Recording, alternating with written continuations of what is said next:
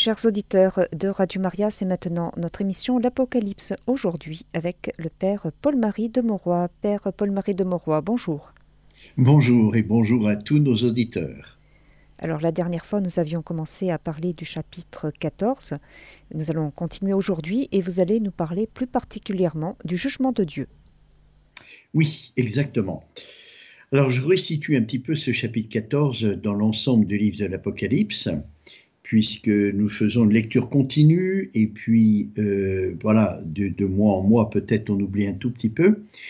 Alors, au chapitre 12 du livre de l'Apocalypse, c'est-à-dire pratiquement au milieu de ce livre, il y a un changement radical dans euh, ce qui nous est dans cette révélation de Jésus-Christ, comme il est dit au premier chapitre, au premier verset.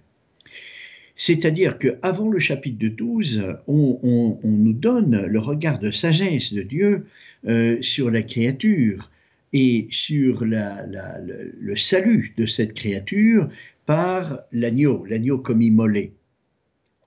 Et à partir du chapitre 12, euh, on a un sommet dans ce gouvernement de Dieu. L'Apocalypse, c'est le grand livre du gouvernement de Dieu.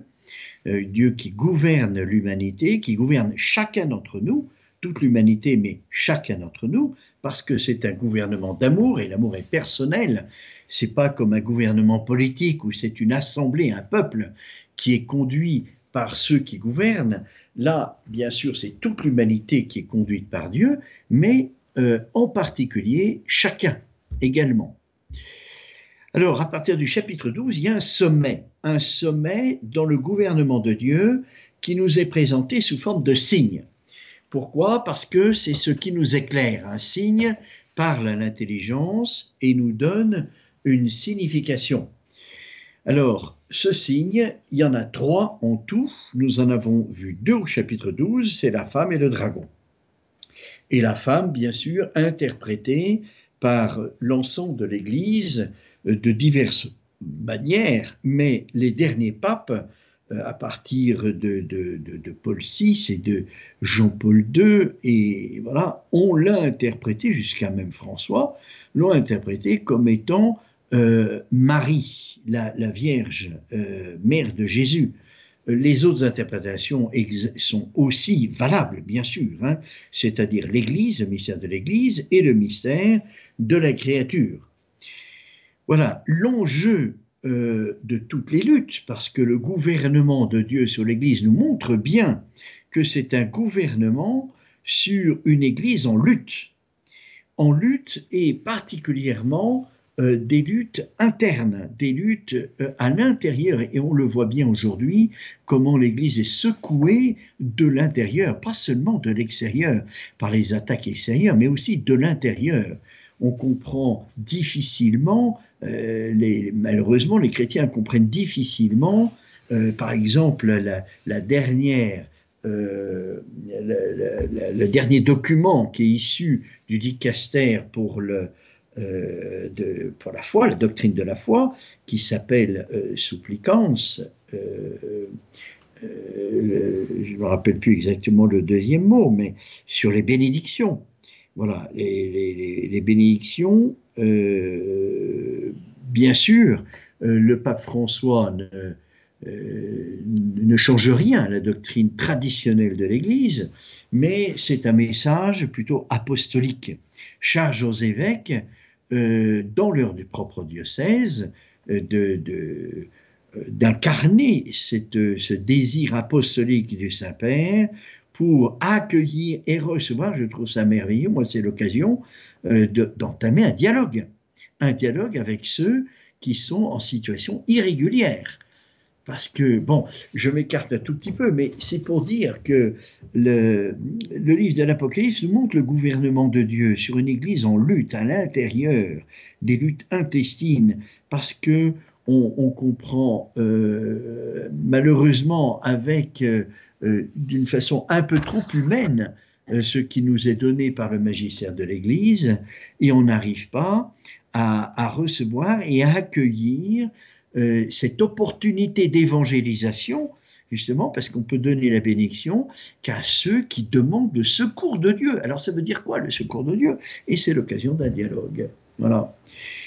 Alors, dans le chapitre 12, donc, il y a ce sommet du gouvernement de Dieu avec Marie et le dragon en face, qui est l'enjeu de toutes nos luttes, bien sûr, parce que la Vierge Marie nous a été donnée comme mère à la croix euh, pour justement entrer dans le mystère du Christ qui nous sauve du Rédempteur et du ressuscité, du, de celui qui est mort et ressuscité. Alors, euh, on comprend que si euh, Jésus nous a donné Marie comme mère, comme, un testament, euh, on comprend qu'il y a un enjeu énorme sur la femme dans le ciel, et le dragon l'a compris. Hein. Et comme on le voit tout au long du livre de l'Apocalypse, euh, après le chapitre 12 en particulier, chapitre 13, le, la bête de la mer et la bête de la terre, c'est toujours la stratégie du démon qui du dragon a comme euh, donné jour à la bête de la mer et la bête de la terre, qui sont une nouvelle stratégie du démon qu'on voit se déployer aujourd'hui de façon étonnante, parce que c'est euh, essayer d'endormir l'homme de l'endormir pour l'empêcher de vivre sa vie théologale, c'est-à-dire sa vie de foi, d'espérance et de charité.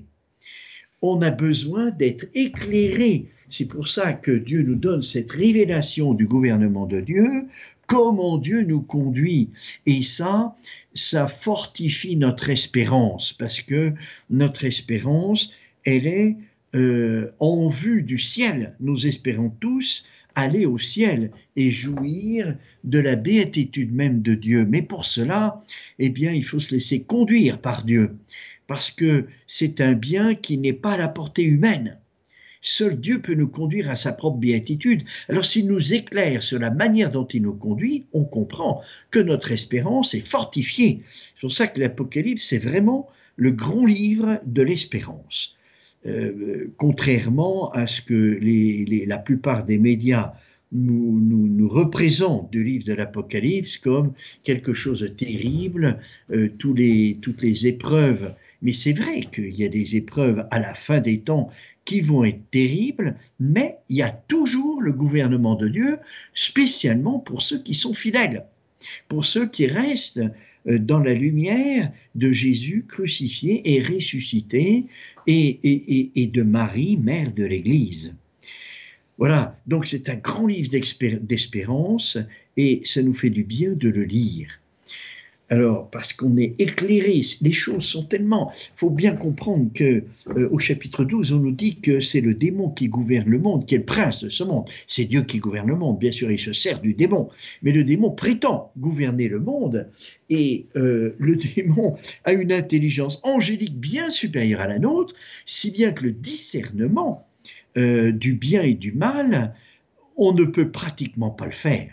Bien sûr, sur certaines choses, on peut le faire mais c'est tellement subtil et tellement mêlé qu'on a besoin de la lumière de Dieu pour nous aider à faire le discernement. Alors c'est tout l'objet à partir du chapitre 12, hein, de donner des signes du discernement de Dieu dans son gouvernement pour euh, ne pas se laisser prendre par les pièges euh, du démon. Euh, quand on a lu le chapitre 13, je vous ai rappelé combien le démon euh, fait la confusion entre la béatitude, c'est-à-dire ce qui nous attend après la mort, cette, cette vie bienheureuse dans le ciel, et puis une béatitude, enfin une béatitude, c'est même pas une béatitude, le bien-être, le bien-être humain. Euh, tout le monde aujourd'hui recherche le bien-être humain parce que la vie est de plus en plus difficile et euh, le bonheur que recherchent les hommes eh bien, dépend aussi un peu de la contingence du lieu et du temps. Et quand, euh, par exemple, quelqu'un est très malade, pour lui, sa béatitude, c'est d'être guéri. Voilà. Et donc, plus le monde est oppressant et difficile à vivre, plus les épreuves sont grandes, plus l'homme recherche un bien-être. Et, c'est là l'astuce du démon pour faire croire que le bonheur de l'homme est dans ce bien-être. Alors il, essaye euh, d'ajouter le plus possible euh, d'épreuves et de euh, de tension et de, tout, ce qu'on veut de négatif, mais tous ceux qui sont fidèles au Christ, Jésus est venu inaugurer un règne nouveau et il le dit à travers les béatitudes, c'est-à-dire bienheureux ceux qui pleurent, bienheureux ceux qui sont affamés, bienheureux les pauvres. Ah, c'est quand même bizarre.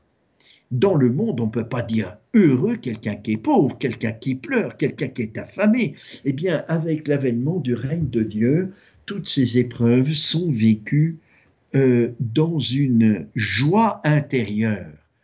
Euh, la souffrance demeure hein, des misères humaines et des misères du monde, mais si on accueille le Rédempteur, Jésus, eh bien vit toutes ces épreuves d'une autre manière, d'une manière euh, profondément sereine et en paix. C'est ça le règne de Dieu euh, qui vient à nous et qui est déjà présent. Euh, le, mercredi des cendres s'approche, donc le temps de carême s'approche, et on nous dit lors de la cérémonie des cendres, souviens-toi que tu es poussière et tu retourneras poussière, ou croyez à l'évangile, croyez à la bonne nouvelle.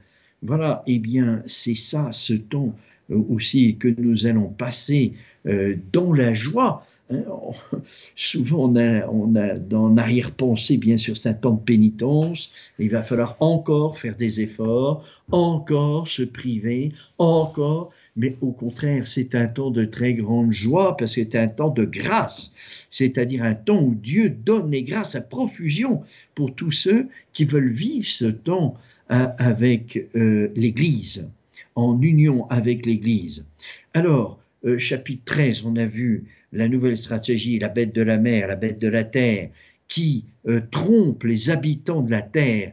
Euh, je vous ai donné cet exemple de la béatitude, la fausse béatitude du bien-être, mais il y en a bien d'autres, bien d'autres exemples qu'on pourrait donner. en tout cas, il veut certainement endormir l'homme, c'est l'empêcher de vivre sa vie théologale en créant euh, une culture justement qui empêche la vie euh, théologale, la vie spirituelle de l'homme en le mettant tout entier dans sa sensibilité à travers l'image, à travers la musique. Je n'insiste pas, on l'avait déjà vu bien en détail. Ça, c'est un exemple, c'est pas la, seule manière d'interpréter la bête de la terre, bien sûr. Hein. Et on arrive au chapitre 14. Alors c'est un autre sommet, puisqu'il s'agit du jugement du jugement de Dieu, c'est-à-dire le discernement. En grec, c'est le même terme. Hein. L'Apocalypse a été écrit en grec, le jugement et le discernement. Ça revient au même. Hein. Dieu nous donne son discernement, justement, sur euh, l'action du démon en particulier, on verra un peu plus loin, et puis sur son discernement à lui. Il nous livre son discernement, il nous donne, son discernement. Alors, on avait vu, euh, comme d'habitude, quand il s'agit d'un grand moment, il y a en préambule une liturgie au ciel, parce que les grands moments sont portés par la prière des anges et la prière des saints qui glorifient le Seigneur. Puis après, à partir du verset 6, nous avons vu trois anges qui volaient au zénith. Et euh, le premier ange plutôt volé au zénith, puis après il y en a un autre au verset 8 et un autre au verset 9. Donc un premier ange qui vole au zénith et qui avait un évangile éternel pour évangéliser ceux qui sont assis sur la terre, et toute nation et tribu et langue et peuple et nation. Voilà, ça c'est euh, l'évangélisation euh, de ceux qui sont païens, donc de nous, et puis de toute la terre, hein, mais qui sont assis sur la terre, rivés à la terre. Hein.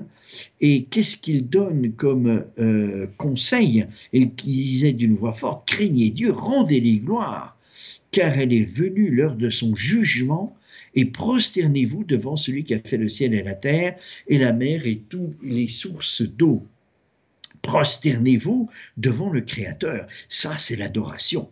Hein. L'adoration, elle est venue là. Alors voilà, premier ange qui, qui, qui, voudrait que euh, le jugement de Dieu euh, nous soit favorable. Hein. Les anges sont nos alliés. Ils ne sont pas ceux euh, qui, qui sont là pour nous, nous châtier et, nous faire du mal, encore moins. Mais ils sont là, alors peut-être pour nous corriger, mais aussi euh, pour nous, comme instrument du gouvernement de Dieu. Dans l'Apocalypse, beaucoup d'anges interviennent justement comme instrument du gouvernement de Dieu. Et la première chose qui nous est dite, c'est l'adoration. Il y a un lien particulier entre le jugement de Dieu et l'adoration. On se souvient euh, dans le chapitre 2 euh, de l'évangile de Saint Jean, euh, après les noces de Cana, que fait Jésus? Il va dans le temple pour chasser les vendeurs du temple. Et les, marchands de colombes et les changeurs de monnaie. C'est une des rares fois où on voit Jésus en colère. Et c'est impressionnant parce qu'il fait un fouet de corde.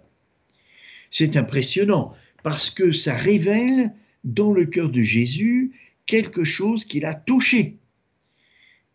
Et il le fait au tout début de sa vie apostolique, selon Saint Jean bien sûr, hein, euh, puisque c'est dans l'évangile de Saint Jean, après les noces de Cana, pour montrer combien Jésus a euh, une prédilection pour la maison du Père. D'ailleurs, c'est l'interprétation que Saint Jean donne. Les disciples se rappelèrent qu'il est écrit Le zèle pour ta maison me dévorera.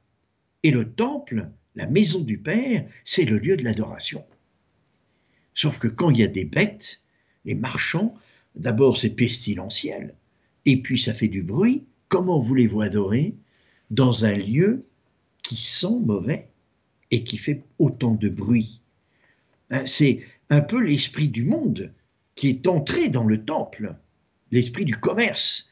Mais l'intention était bonne, et c'est ça le discernement euh, de Dieu, c'est-à-dire que le, démon euh, qui veut à tout prix supprimer l'adoration, euh, parce que euh, cette adoration nous met en vérité en face de Dieu, fait la lumière en nous. Nous ne sommes que des créatures dépendantes complètement de l'acte créateur de Dieu, même si on a acquis beaucoup de, doctorats ou de, de qualifications euh, qui, qui, sont notre gloire humaine, eh bien devant Dieu on est tous égaux, on est tous des créatures. Le balayeur des rues comme le docteur, ils sont égaux devant l'acte créateur de Dieu. Et donc ça fait la lumière. Il hein, faut se rappeler ça. Et, et, cet appauvrissement euh, de, euh, de l'homme lorsqu'il adore son Dieu, appauvrissement parce que, eh bien, il se retrouve comme nu devant Dieu, hein, comme créature. Euh, toutes les qualifications qu'il a et les gloires humaines qu'il a accumulées devant l'acte créateur, c'est les 24 vieillards qui jettent leur couronne. Hein. Euh, voilà, on adore Dieu euh, tel qu'on est, comme petite créature, c'est un appauvrissement, un appauvrissement salutaire, parce que c'est la réalité et la vérité. Et on voit ici euh, combien l'adoration est liée non seulement au jugement de Dieu, parce que Dieu nous juge selon euh, notre charité, bien sûr. Il, juge et il discerne le bien et le mal. Et donc, si on adore Dieu, eh bien, on se met en vérité en face de Dieu. Et c'est pour échapper en, quelque manière au jugement euh, que l'ange nous dit euh, adorez Dieu, prosternez-vous devant celui qui a fait le ciel, la terre, la mer et les sources d'eau. Alors, c'est ça le lien avec le jugement de Dieu. C'est-à-dire qu'en adorant, comme, euh, comme dit Saint Jean, marcher dans la lumière, dans la première épître, marcher dans la lumière, mais comment peut-on marcher dans la lumière alors qu'on est pécheur? Eh bien, ça fait partie de l'adoration. Dans l'adoration, on, on, reconnaît notre dépendance totale à l'égard de Dieu, mais à l'égard du Christ aussi, de notre Rédempteur, parce que nous sommes pécheurs. Hein? L'appauvrissement, c'est pas seulement de se considérer comme créature, mais aussi comme pécheur. Comme pécheur, mais tellement aimé de Dieu. Alors à ce moment-là, on est dans le gouvernement de Dieu. Puisque l'ange nous est envoyé, c'est un envoyé de Dieu, un instrument du gouvernement de Dieu, qui nous dit d'adorer face au jugement alors notre espérance est fortifiée. Parce qu'on sait que par l'adoration, eh bien, on plaît à Dieu et on entre dans le gouvernement de Dieu. Comment Dieu nous gouverne. Voilà, donc ça, c'est le premier ange, la crainte de Dieu. Euh, c'est pas la peur de Dieu, hein, c'est le don de crainte, c'est-à-dire un don qui, euh, qui vient euh, directement de la charité, qui est une crainte d'offenser, de, de, de, nuire au lien d'amour qui nous lie avec Dieu. C'est la délicatesse de cet amour. Alors voilà, ça c'est la première chose dans le jugement du discernement que Dieu nous donne, c'est-à-dire si on adore, eh bien on, échappe en quelque sorte au jugement. Voilà. Alors c'est très intéressant euh, de voir cela et de comprendre que Jésus est venu nous sauver, spécialement les pécheurs. Hein, nous, euh, lorsque on, parle de jugement, on, met en avant souvent la, pureté, euh, et, oh, le jugement est un peu terrifiant parce qu'on se dit euh, mais moi je suis pécheur, je ne vais pas écoper du purgatoire, peut-être de l'enfer si je suis en état de péché mortel. c'est un peu terrifiant. Mais c'est pas du tout cela ici dont il s'agit.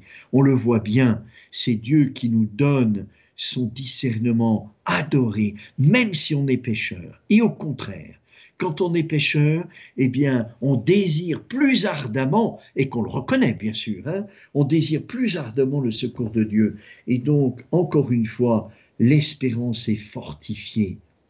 Voilà ce que le premier ange nous dit, et le deuxième ange suivi en disant Elle est tombée, elle est tombée, Babylone la grande, qui du vin de sa furieuse prostitution a abreuvé toutes les nations.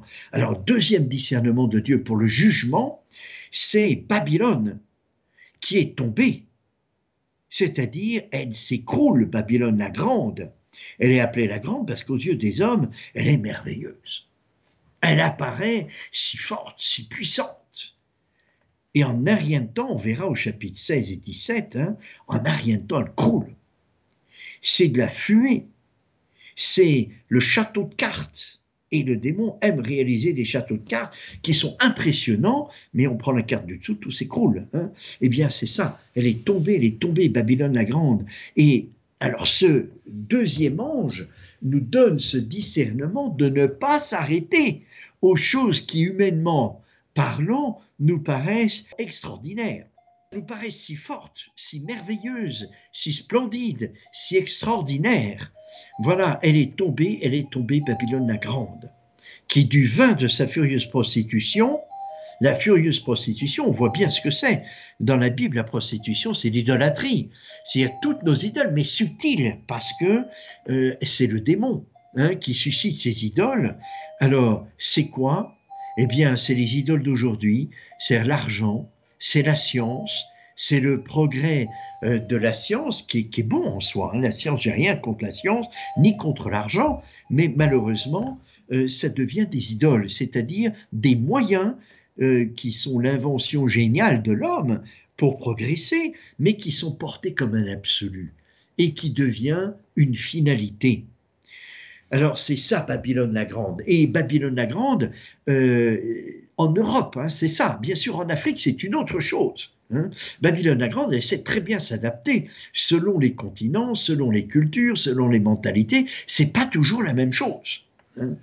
Mais euh, en tout cas, euh, voilà, on nous donne ce discernement pour pas nous laisser prendre par ce qui séduit le cœur de l'homme et ce qui lui paraît euh, tellement important dans sa vie. Troisième ange, si quelqu'un adore la bête et son image et en reçoit la marque sur son front ou sa main, il boira lui aussi le vin de la fureur de Dieu, mêlé sans mélange dans la coupe de sa colère. Alors ça, ce sont ceux qui vont suivre la bête de la terre. Ah, voilà, ça c'est c'est plus difficile. Hein. Comme on a dit, on, on a lu l'œuvre de la bête de la terre, hein, ça s'insère dans l'air qu'on respire, c'est-à-dire notre culture.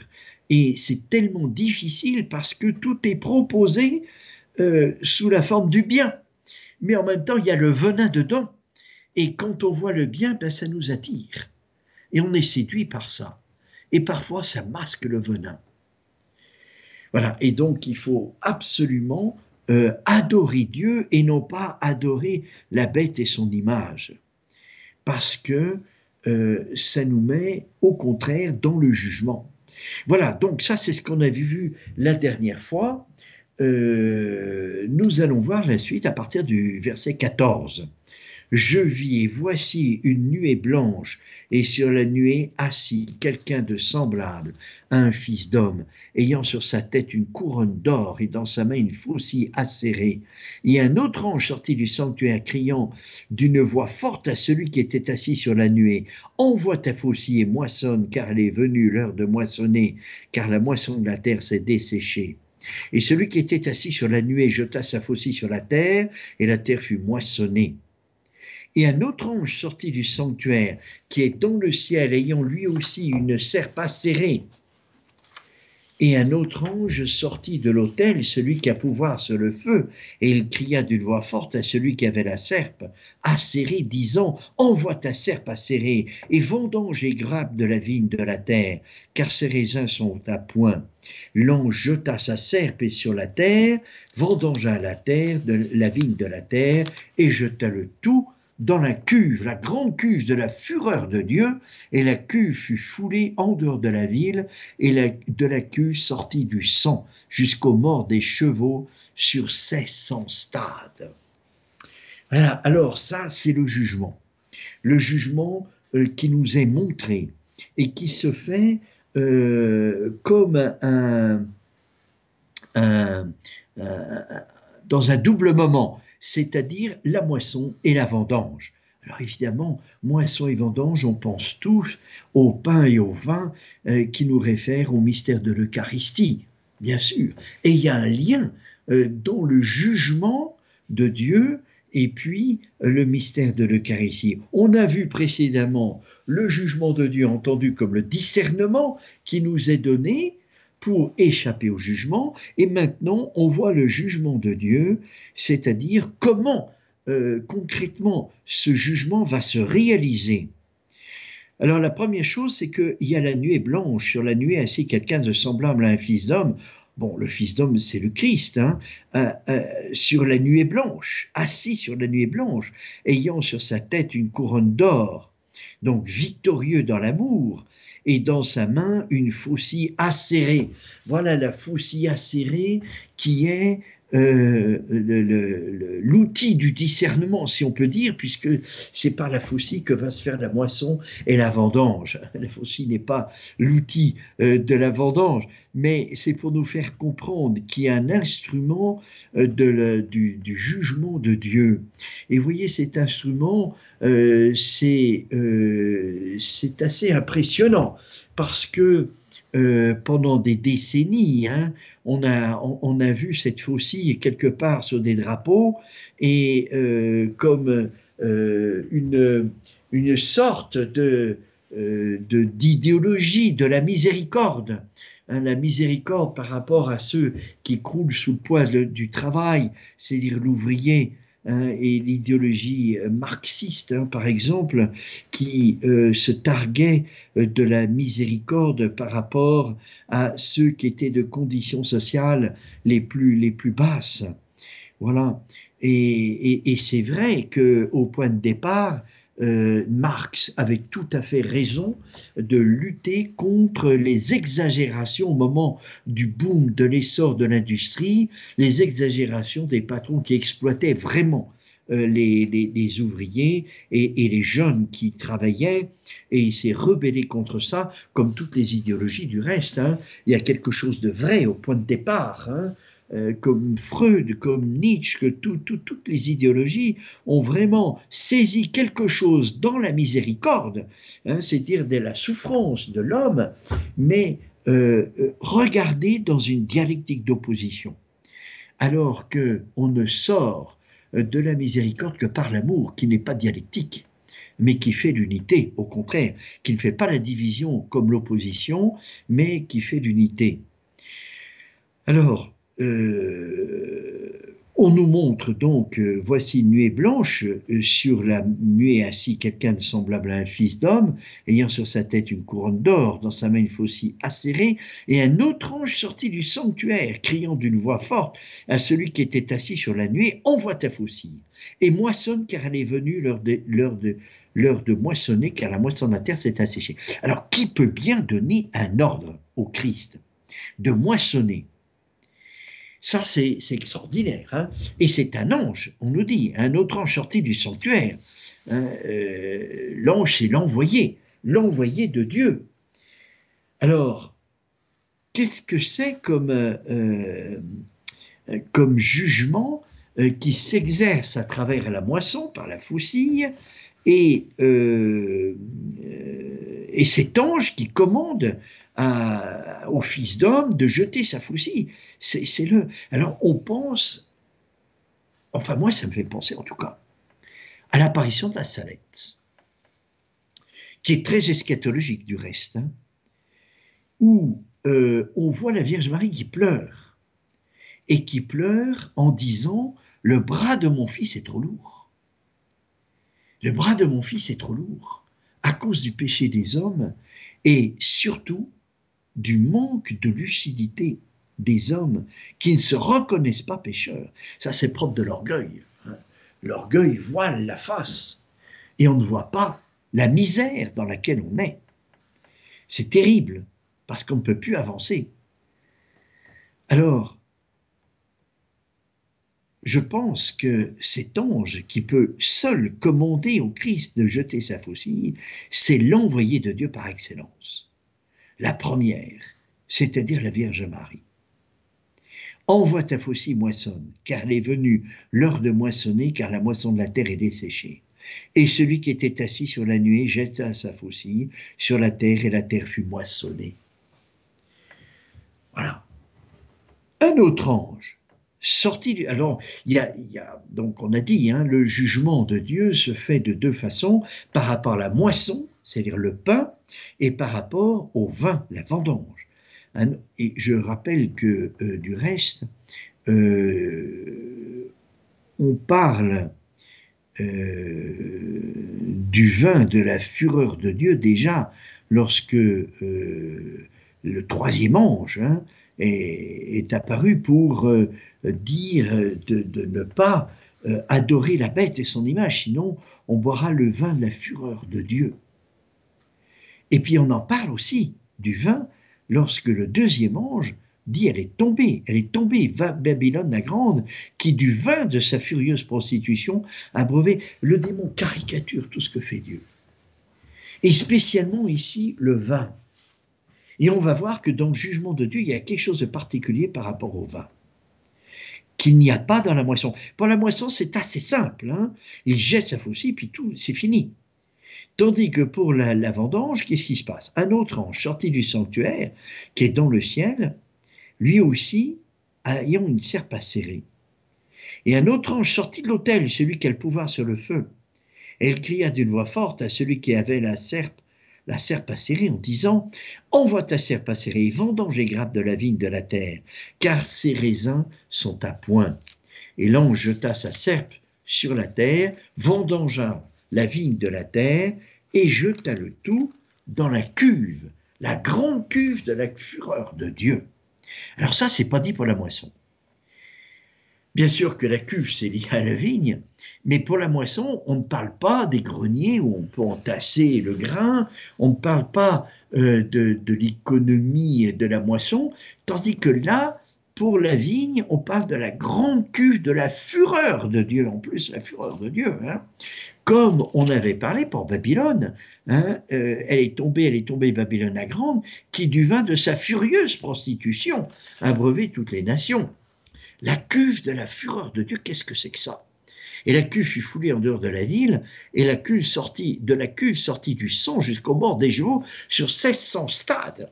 C'est-à-dire, il y a une, une quantité énorme du vin, une fécondité énorme hein, puisque le vin, c'est le fruit de la fécondité de la vigne. Et la vigne, on se rappelle euh, dans Saint Jean, puisque c'est Saint Jean pour le moment euh, que l'Église a toujours déclaré comme étant l'auteur de l'Apocalypse, il faudra euh, commenter Saint Jean par Saint Jean, eh bien dans le chapitre 15 de l'Évangile de Saint Jean, il y a la parabole de la vigne. Hein, qui représente l'Église, c'est-à-dire le lien entre le Christ, hein, qui est le cep, et nous autres, qui sont les sarments qui portons les raisins. C'est-à-dire toute la fécondité de la vigne, elle vient de notre enracinement dans le Christ. Alors là, euh, et la fécondité de la vigne, eh bien, c'est de porter du fruit, et nous portons du fruit lorsque nous, euh, non pas lorsque nous faisons des œuvres, hein, parce que les œuvres, elles sont en vue de quoi? Elles sont en vue de s'entraider pour aller au ciel. Hein. C'est ça, nous sommes aussi instruments de Dieu euh, pour nous aider à aller au ciel les uns et les autres. On a tous besoin les uns des autres pour s'entraider. Et donc ici, je pense que la vigne, c'est lié à la charité fraternelle, alors que euh, la moisson est liée beaucoup plus à euh, ce qui est nécessaire. Hein, le pain, c'est ce qu'on donne aux pauvres, c'est vraiment l'aliment nécessaire, tandis que le vin, c'est la surabondance, c'est la fécondité, c'est pas ce qui est nécessaire. Dans l'ordre de l'amour, c'est très nécessaire. Mais dans l'ordre du repas, euh, c'est absolument une surabondance qui réjouit le cœur de l'homme. Qu'est-ce qui réjouit plus le cœur de l'homme que la charité fraternelle? Alors, si la moisson, elle est faite, donc il y, a, euh, ce jugement, il porte sur deux aspects, sur l'aspect de l'adoration, hein, et là c'est tout simple, et on ne parle pas de la fureur de Dieu, c'est drôle, hein parce que nous, on aurait, on aurait dit le contraire. L'adoration, c'est quand même euh, le lien personnel avec Dieu, et ceux qui manquent à l'adoration, ça offense Dieu, et Dieu se mettra en colère. Eh bien, c'est à l'égard de la charité fraternelle qu'il y a la fureur de Dieu, le vin de la fureur de Dieu. C'est comme s'il y avait une vulnérabilité particulière de Dieu par rapport à la charité fraternelle.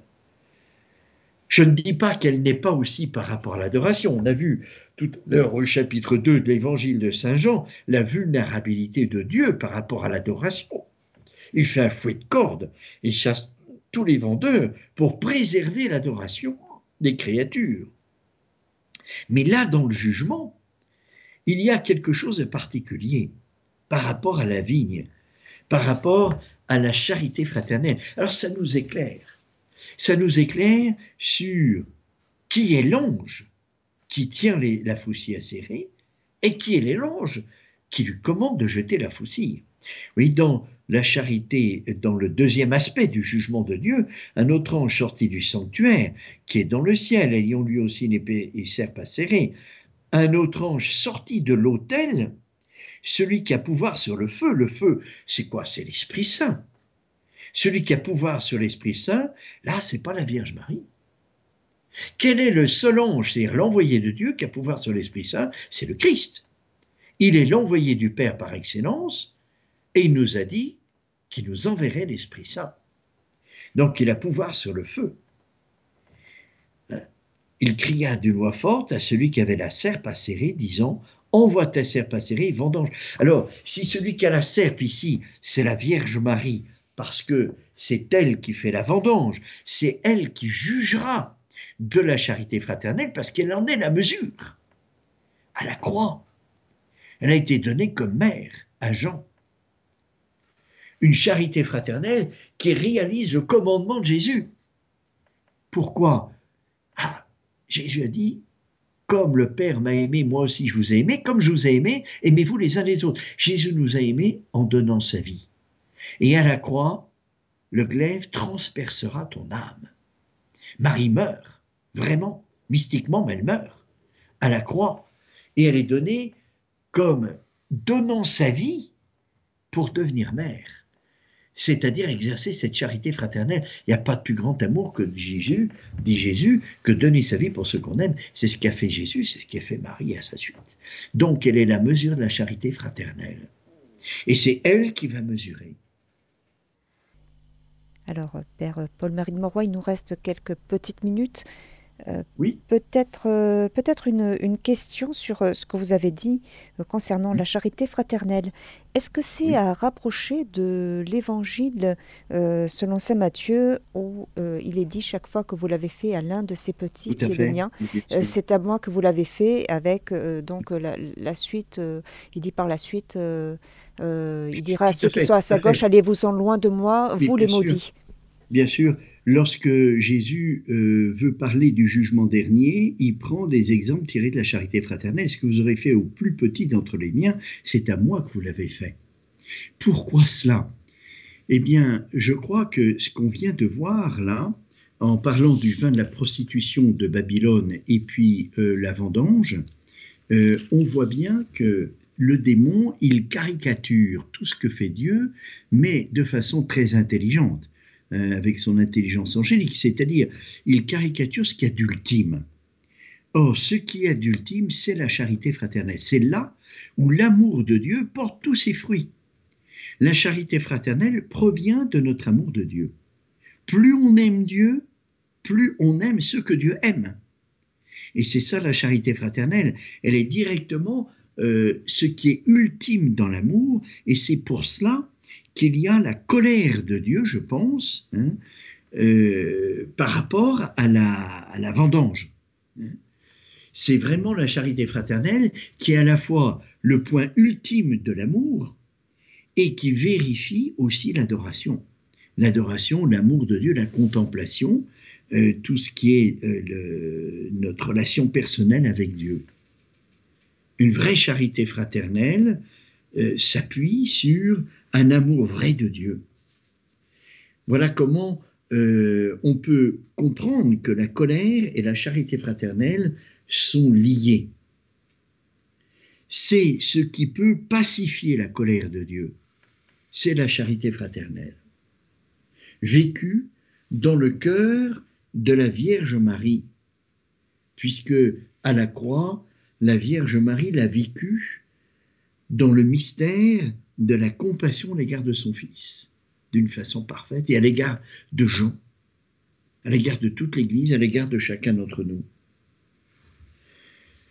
Voilà ce que je dirais. C'est vrai que euh, la charité fraternelle, qui est ultime dans l'amour, n'est pas euh, ce qui est, j'allais dire, substantiel. Ce qui est substantiel, c'est notre, notre amour de Dieu, bien sûr. Mais c'est un fruit. Si on aime Dieu, on porte ce fruit de charité fraternelle. Et c'est là-dessus qu'on sera jugé. C'est-à-dire que au fond, euh, si je veux savoir si j'aime Dieu, parce que aimer Dieu, c'est la charité, c'est un mystère, ce n'est pas contrôlable. Si je veux euh, savoir si j'aime Dieu, regardons la charité fraternelle. C'est le discernement que Dieu nous donne sur le jugement dernier. Et ça, me fait penser, vous allez me dire si, je me trompe, ça me fait penser à, Saint Jacques dans son épître qui dit Montre-moi ta foi qui n'agit pas. Voilà, exactement. Exactement. Montre-moi ta foi qui n'agit pas. La, charité, euh, elle est concrète parce que l'amour, est, il est concret. La parole est abstraite et l'amour est concret. Et donc, si on prétend euh, aimer Dieu, ça doit se voir dans des, dans des gestes concrets de charité fraternelle. Et, ça, ça présuppose la foi. Une foi, euh, évidemment, croire que Dieu existe, qu'il nous a sauvés, qu'il est amour, qu'il est miséricordieux et qu'il veut nous inviter au ciel. Voyez? Il veut nous inviter à vivre sa propre vie dans le ciel. Et nous allons simplement terminer avec un SMS de Marie-Lourde qui écrit Bonjour Père, merci beaucoup pour votre enseignement qui m'a été d'une grande lumière. C'est signé Marie-Lourde qui ajoute Soyez bénis. Merci Marie-Lourde. Eh bien, merci beaucoup Père eh Paul-Marie de Moroy. Nous terminons donc cette émission. Très bien. La prochaine fois, on commencera le chapitre 15, qui est un chapitre qui est, c'est le dernier signe, c'est le troisième des signes, c'est les sept coupes. Chers auditeurs de Radio Maria, c'était l'émission L'Apocalypse aujourd'hui avec le Père Paul-Marie de Mauroy. Nous avons parlé du chapitre 14 et plus particulièrement du jugement de Dieu. Vous pourrez réécouter cette émission en podcast sur notre site internet www.radiomaria.fr.